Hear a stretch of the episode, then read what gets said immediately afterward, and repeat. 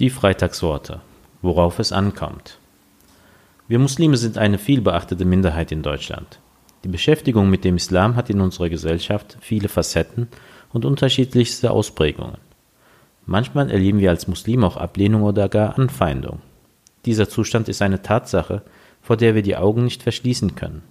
Sie darf uns aber nicht in Lethargie, Wehklagen und Untätigkeit zurückfallen lassen. Unser Prophet hat selbst Zeiten der Ablehnung und Anfeindung erfahren. Er hat Unrecht und Gewalt erdulden müssen.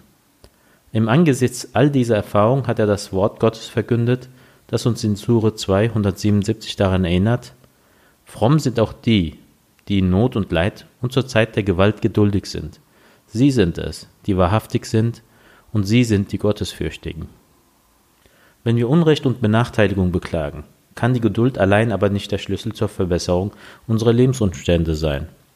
Denn dazu sind wir als Muslime ja berufen, aktiv zu sein, nicht einfach zu verharren und sich in Selbstmitleid einzurichten, sondern zu handeln. Wie aber soll dieses Handeln konkret aussehen? Manch ein unter uns Muslimen führt die Suche nach einer Antwort auf diese Frage in die Verehrung, Schlechtes mit Schlechtem zu vergelten. Er verliert sich in seiner Wut und Auflehnung gegen das Schlechte, das er erfahren hat. Wenn aber, und davon sind wir als Muslime ja überzeugt, unsere irdische Existenz eine göttliche Prüfung darstellt, dann kann unsere Antwort auf die Herausforderung des Unrechts nicht die Vergeltung mit ähnlichem oder gar größerem Unrecht sein.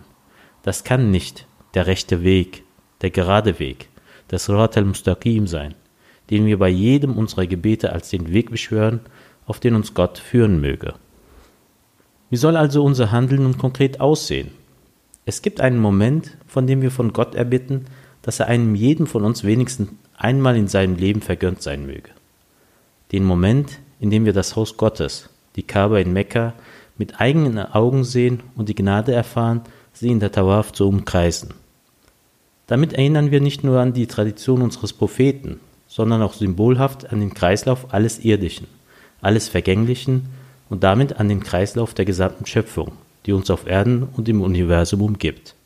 Der Vers, den wir in diesem vielleicht bedeutsamsten aller rituellen Momente eines muslimischen Lebens am häufigsten rezitieren, zeigt uns, worauf Gott seine Offenbarung konzentriert.